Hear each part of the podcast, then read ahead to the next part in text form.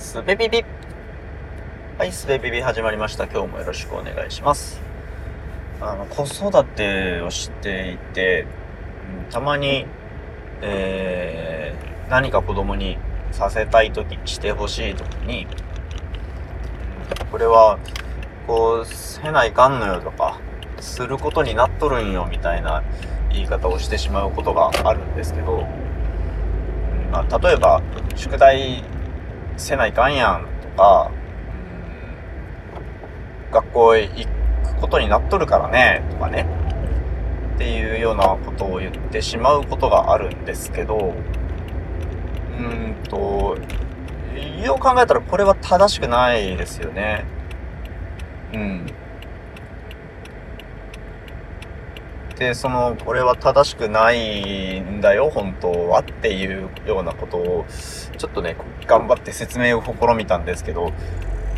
話が長くなってしまって、あんまりちゃんと伝えられなかった気がしますね。で、えー次、チャンスがあったら、また、えーしっかり伝えようと。で、その予行練習を今この番組でやらせていただこうということなんでございます。はい。えーうまく説明ができるかどうか挑戦します。えっと、あの、やんなきゃいけないことっていうのは世の中には多分本当はなくて、で、じゃあ何かっていうと、やったらどうなるのか、やらなかったらどうなるのかっていうリスクリターンの話と、あとはそれをどれぐらいやりたいのか、あるいはやりたくないのかっていう意思の話とかあると思うんですよね。例えば、宿題っていうと、えー宿題をやったらどうなるのか、やらなかったらどうなるのか。まあ、えっと、やったら別に何も起きないし、まあ、もしくはちょっと褒められるかもしれないとか、えー家の中でお父さんやお母さんに宿題をしなさいって言われなくなるとか、っていうようなことが、まあ、リターンとしてありますよね、と。で、やんなかった時に、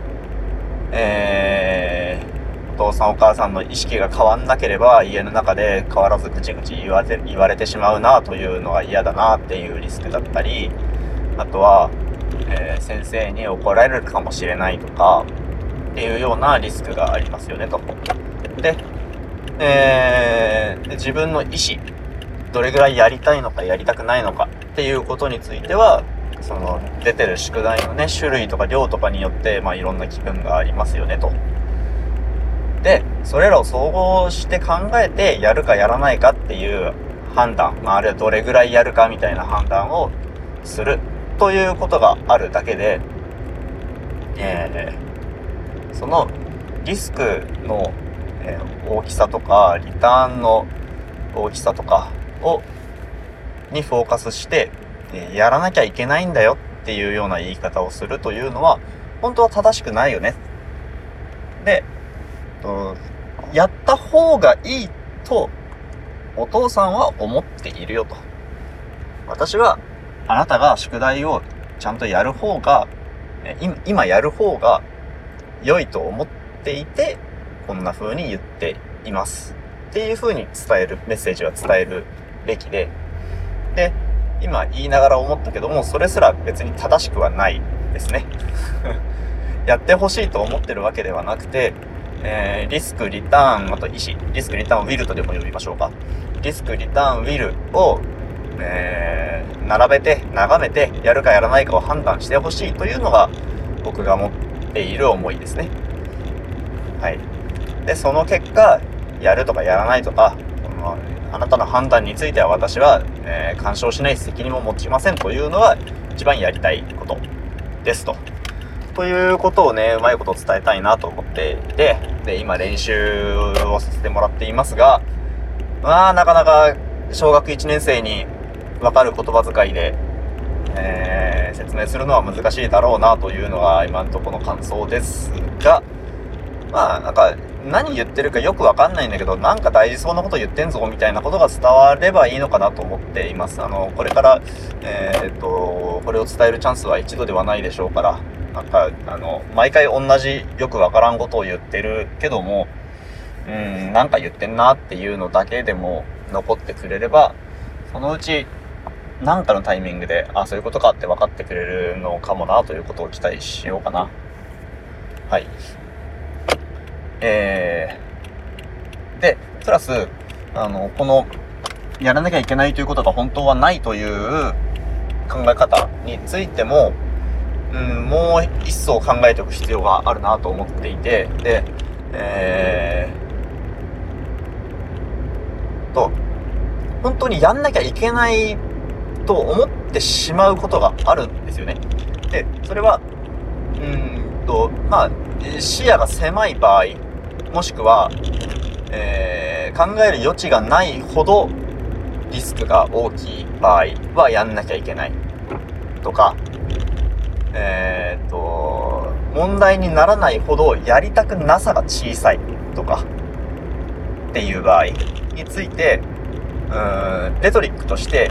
やらなきゃいけないという、やるべきだっていうような、うん、言葉遣いをしてしまうことがありますよね。うん、なんか最初に言った話と似てるんですけど、まあ、えっ、ー、とそうだな。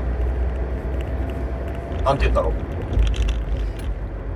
あの例えば、学校に行きたくないで、その時に、学校に行かなきゃいけないというのが頭の中にあると、えー、行かなきゃいけないと行きたくないの間で、なんか出口のない、えー、迷路に迷い込んでしまって、ああ、どうしようみたいになる、なってしまいますよね。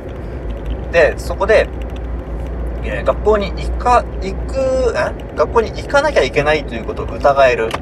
まあ、別の言い方すると学校に行かなくてもいいのでは？と思える。というのって、えっ、ー、と、その視野が学校の外にも開けてないと、その発想に至れないんですよね。で、えっ、ー、と、学校の中の世界しか見えてない人からすると、確かに学校に行かなきゃいけないんですよ。うん。あの、最初の方に、あの、学校に、あえっと、なん何々しなきゃいけないという状況は本当はなくてっていうような言い方をしましたけど、でもそれは視野を無限に広く取ればありえないという話であって、視野が、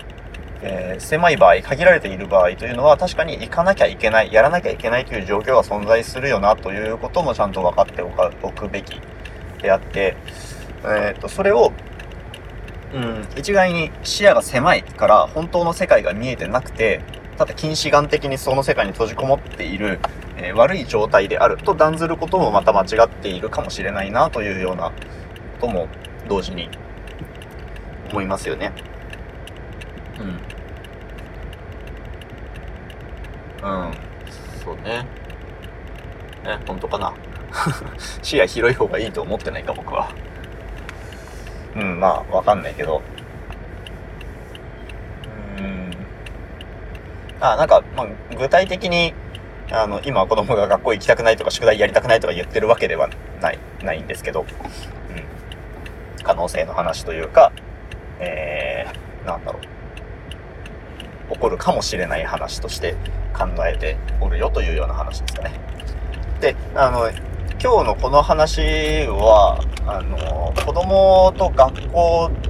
に関する話を例にとって話しましたけど、まあでも、えっと、大人でも、えっと、会社とか家庭とか、なんかいろんな範囲で同じようなことが言えますよね。いろんな範囲、いろんなタスクについて。だから、えっと、何も子供のことだけじゃなくって、自分についても、うん、この仕事やんなきゃいけないとか、この締め切り守んなきゃいけないとか、っていうような風に考えてしまった時には、えー、視野を広く取り直して考え直す、判断し直す、判断を見直すというようなことができるようになったらいいなということも思いますね。はい。じゃあ今日は以上です。今日も聞いてくださってありがとうございました。